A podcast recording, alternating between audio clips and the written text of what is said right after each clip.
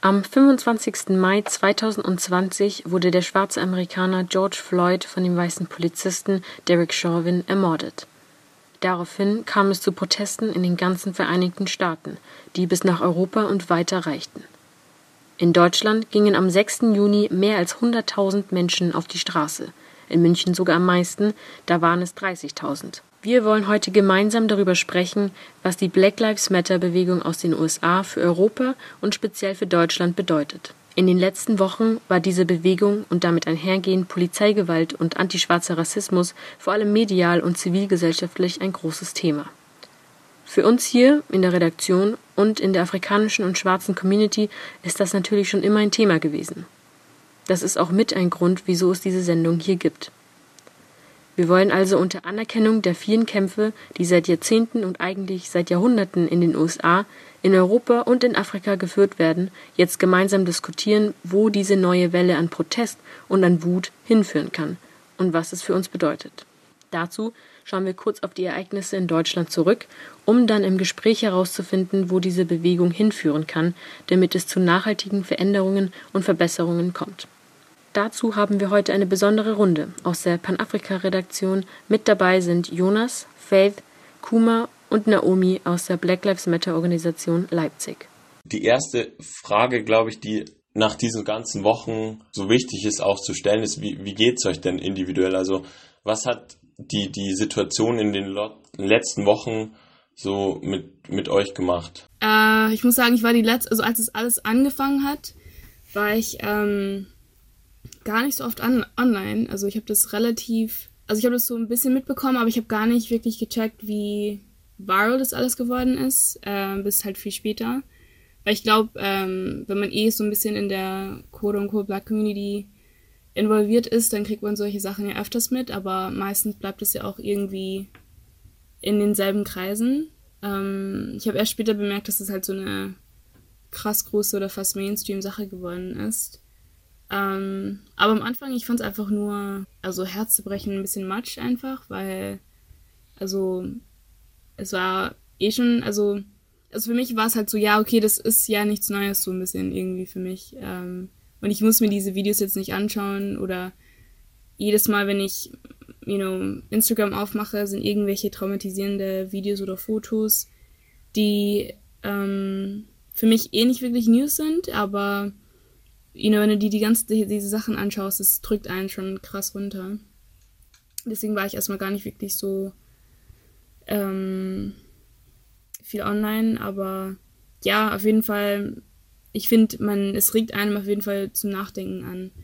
Ähm, und wenn man nicht aufpasst, dann kann man einfach in so eine Spirale sinken oder dass man sich so ein bisschen ähm, distanziert von dem Ganzen, dass man halt so meint, so ja, you know, um, schon wieder, like, wow, you know, disappointed but like not surprised oder eher gesagt heartbroken but not surprised. Um, und äh, als ich dann so mitbekommen habe, dass hey, you know, maybe this time is different, maybe this time it's not just, you know, the people who can kind of relate to someone's skin color who are reacting to this, um, but it's also people in general maybe spreading knowledge and, and being more active about it, hatte ich eher so, you know, I realized, okay, maybe, maybe this time will be a little bit different than, than the rest. Aber ja, ich meine, generell, like, if someone dies and, you know, you're sharing videos of that person, like, the actual moments where he dies, um, I mean, ich glaube, das hat uns alle runtergezogen. Aber im Kontrast dazu dann, halt auf die, also auf, auf, den Protest zu gehen, war für mich so, so ein krasser Moment, einfach so, like release almost.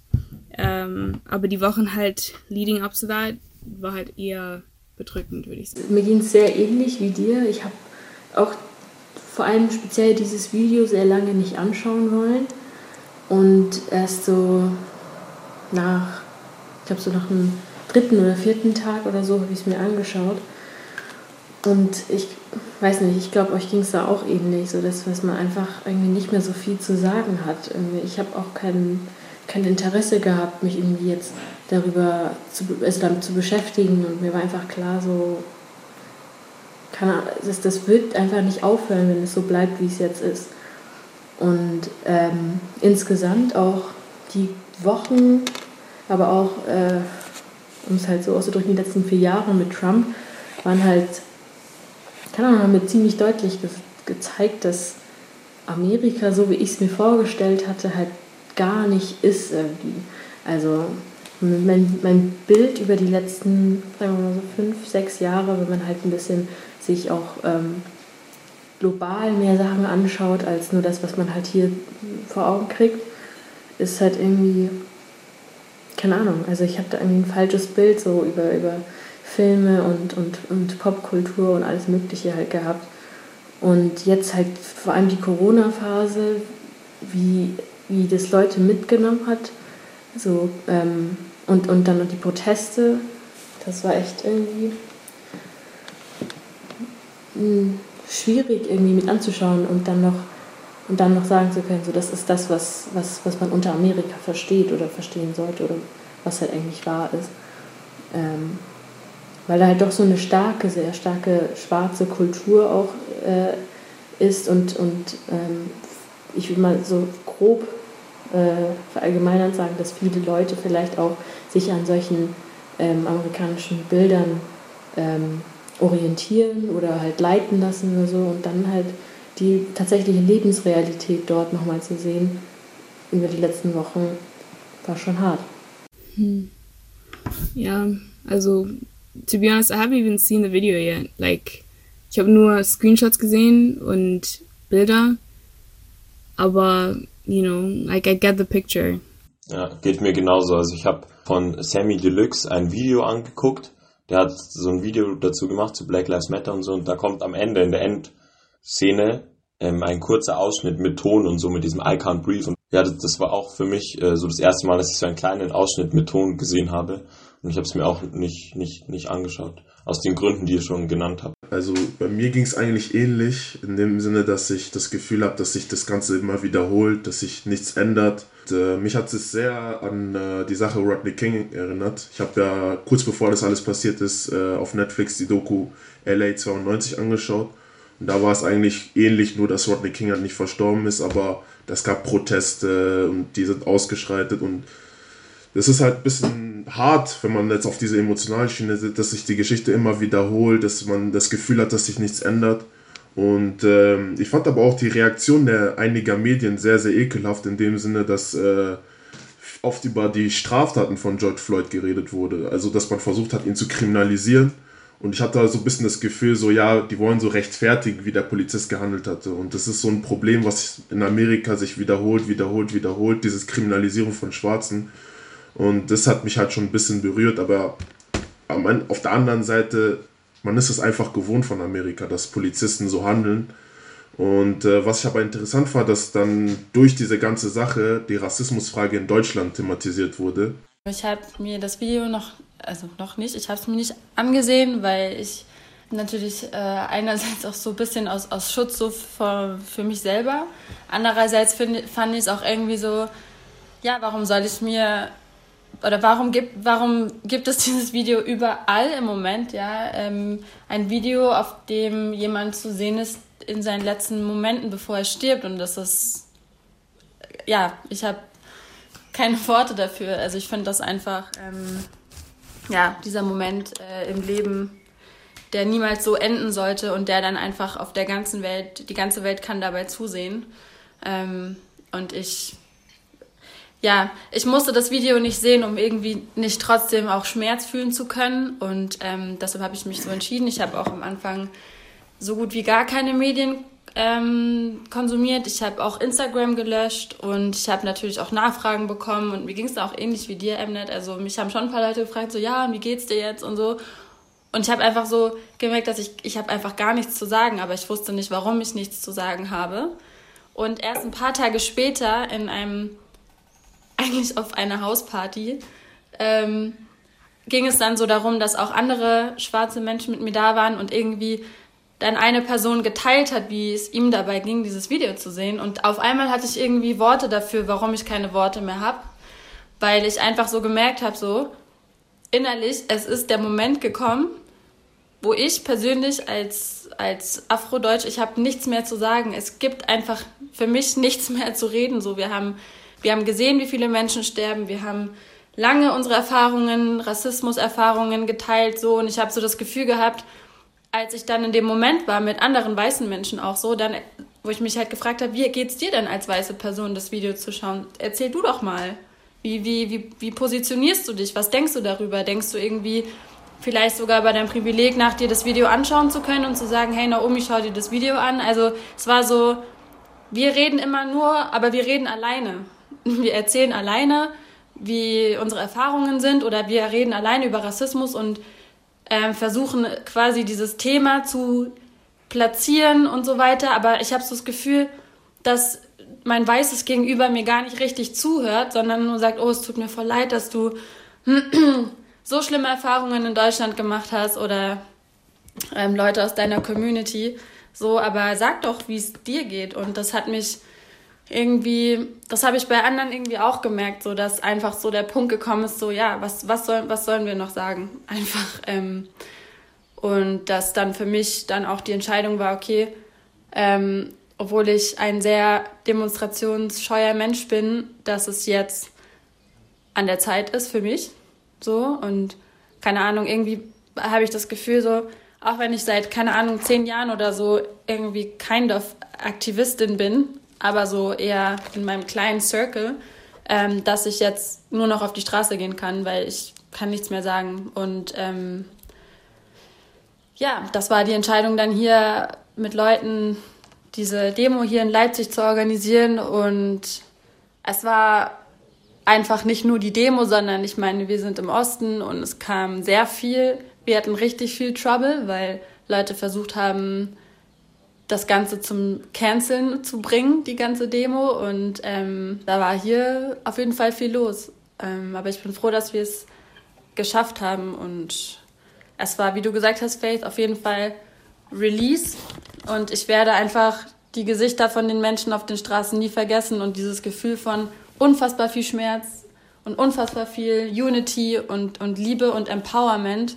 Ja, es war einfach nur überwältigend und ja, ich glaube, das war schon ein historischer Moment, wie ich auch schon gesagt habe.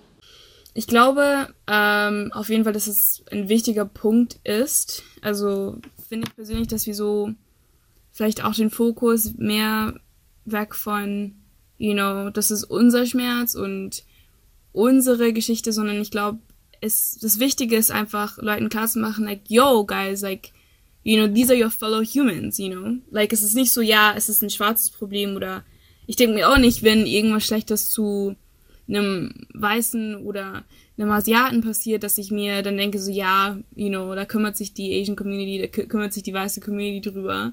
So dann denke ich mir so, boah, you know, why are people dying out here? You know, und ich denke, ähm, halt, ich, also ich fand zumindest diesmal, dass es mehr so eine Sache ist, wo Leute merken, hey, you know, es ist ein wichtiges Ding und, ähm, you know, wenn ich also ich muss mich irgendwie auch damit befassen. Also ich glaube schon, dass da mehr so der Fokus drauf ist, like, hey, we're in this together. Ich glaube auch für uns alle jetzt auch in Deutschland, wenn du zur Demo gegangen bist, da waren so viele, ähm, ja, also alle Farben sehr gemischt und ähm, ich fand das mega, mega cool und auch, ähm, ja, halt ähm, inspiring so. Klar, man kann darüber reden, you know, how many people are just there for the hype, you know, for the Instagram pics und so weiter.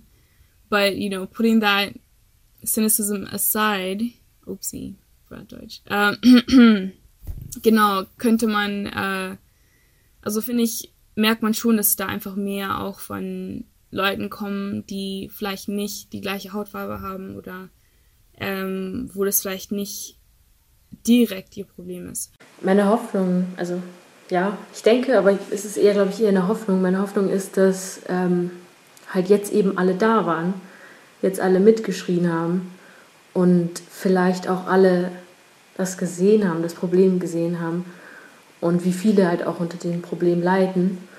Ähm, und da ist so ein bisschen meine Hoffnung, dass halt jetzt, wenn das nächste Mal ein Fall oder irgendwie so dieses Thema wieder aufgegriffen wird, Rassismus, dass ähm, jetzt speziell Rassismus, also ähm, Rassismus gegen schwarze Leute ähm, dass halt jetzt kein, kein Schweigen mehr möglich ist und dass jeder halt jetzt schon eine Position eingenommen hat, eben durch, durch das auf die Demo gehen, dass halt jetzt alle ähm, das Thema nicht mehr so schnell wechseln oder über was Angenehmeres sprechen, sondern halt jetzt auch das Problem ansprechen. Das ist so ein bisschen meine Hoffnung, was jetzt durch diese Demo, vor allem in München, halt jetzt so krass ähm, äh, geschehen ist, hoffe ich so ein bisschen, dass da schon was hängen geblieben ist würde ich jetzt sagen.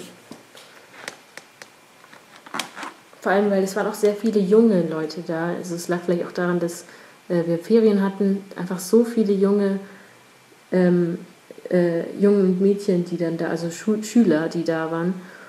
Ähm, ja, also ich kann, ich denke, dass damit zumindest schon bei der, sagen wir so, nächsten politisch aktiven Generation sehr viel da schon hängen geblieben ist.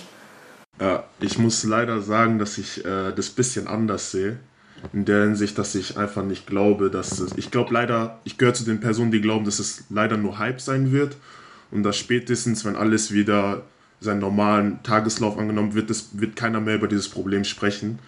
Und äh, wir Schwarze haben diesen Luxus nicht. Wir, wir sind fast jeden Tag für die meisten damit konfrontiert.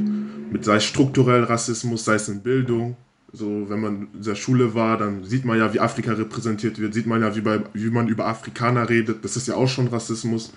Und ich glaube, auf eine Demo gehen und da Nein zu Rassismus oder rote Karte zu Diskriminierung, das machen wir schon seit Jahren, aber das bringt nichts. Und ich habe sogar die Angst, dass bei meinen schwarzen Brüdern und Schwestern, dass sie anfangen, sich zu, dass sie anfangen, sich zu schämen, schwarz zu sein. Es gab ja auch viele Videos von Leuten, die auf Instagram gepostet haben, so wäre ich nicht schwarz, hätte ich vielleicht diese, diese Probleme nicht. Und deswegen für mich ist es wichtiger, dass wir Schwarze unter uns uns gegenseitig unterstützen, dass wir Empowerment betreiben, gerade bei den jüngeren Schwarzen, damit sie stolz sind, schwarz zu sein. Damit sie sich wertschätzen, damit sie dieses Selbstwertgefühl haben. Weil in einer Gesellschaft, in der man uns beibringt, hey, schwarz sein ist das und das, immer negativ assoziiert werden, ist es umso wichtiger, dass wir als Schwarze lernen, uns selbst wertzuschätzen, dass wir Workshops organisieren, in denen wir Brüder und Schwester klar machen, hey, du bist schwarz, du siehst super aus, ich mag deine Braids, ich mag deine breite Nase, ich liebe deine breite Lippen. So und, äh, und ich glaube, das, also das ist mein Gefühl, so, ich habe das Gefühl, wir Schwarze schreien, schreien, schreien, aber man hört uns nicht. Und ähm, ich bin es leid, Leuten zu erklären, dass es Rassismus gibt. Ich muss niemandem was beweisen. Ich meine, vor ein paar Monaten gab es die Diskussion im Landtag, ob Nigger eine Beleidigung ist. So wie viele Demos gab es in Deutschland schon seit Jahren, wo Schwarze gesagt haben, hey, das N-Wort tut uns weh, wir möchten das nicht, aber letztes Jahr diskutieren die im Landtag, ob es eine Beleidigung ist oder nicht. Deswegen bin ich der Meinung, so, dass es ein schwerer Kampf ist, aber es ist unser Kampf und unser Kampf sollte es sein, unsere Brüder und Schwestern, wie ich schon gesagt habe, wirklich zu empowern und das Gefühl zu geben, hey, du bist schwarz und es ist toll, schwarz zu sein. Black is beautiful. So, das ist meine Message und ich bin da auch mehr in der Kategorie Black Power, in der Hinsicht, dass wir lernen, uns wertzuschätzen in einer Welt, die uns wie, tut mir leid den Ausdruck, aber wie Dreck behandelt. Ich teile so auf jeden Fall auch die teilweise nicht so optimistische Haltung. Ähm, auf der anderen Seite sehe ich aber auch, oder was ich gesehen habe auf der Demo, und ich bin voll bei dir, dass auf diese Demo zu gehen nicht ähm, das Ende von der Geschichte ist, auf gar keinen Fall. Was ich aber gesehen habe, ist, wie du sagst, wir wachsen in einer Gesellschaft auf, in der wir einfach gesilenced werden von Anfang an und denken so, oh, ich mache meinen Kampf alleine. Aber ich habe auf der Straße gesehen, was passiert, wenn hunderte schwarze Menschen zusammenkommen und die sich gar nicht kennen, aber die stehen da zusammen. Ich gucke die Person an und ich denke mir, ja Mann, ich fühle schon mit dir. Wir haben unterschiedliche Erfahrungen so, natürlich, aber wir teilen was, irgendwas auf eine gewisse Art schon gemeinsam. Und diese Power, die ich gesehen habe, hat mir persönlich auch noch mal so einen Wind gegeben. Aber ich habe diese, diesen Rückenwind von der Demo gebraucht, um zu sehen, was passiert, wenn wir uns vereinen. Und ich glaube, dass es vielen Schwarzen so geht, dass wir, also das habe ich halt gesehen oder die Leute, die geredet haben und so, dass wir auf einmal so laut sein können und dass uns die Leute, tausende, tausende Menschen zuhören, wenn die da hingehen.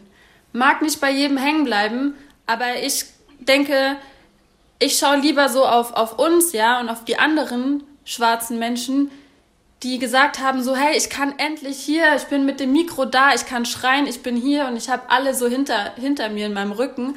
Und ich glaube, dass das, das kann was sehr Produktives werden. Und gerade für junge Menschen. Und ich meine, ähm, es mag, es mag schon irgendwo ein Hype sein, aber wenn ich mir die schwarzen Menschen anschaue, die ich gesehen habe, und ich habe bei vielen so gesehen, so endlich kann ich laut sein.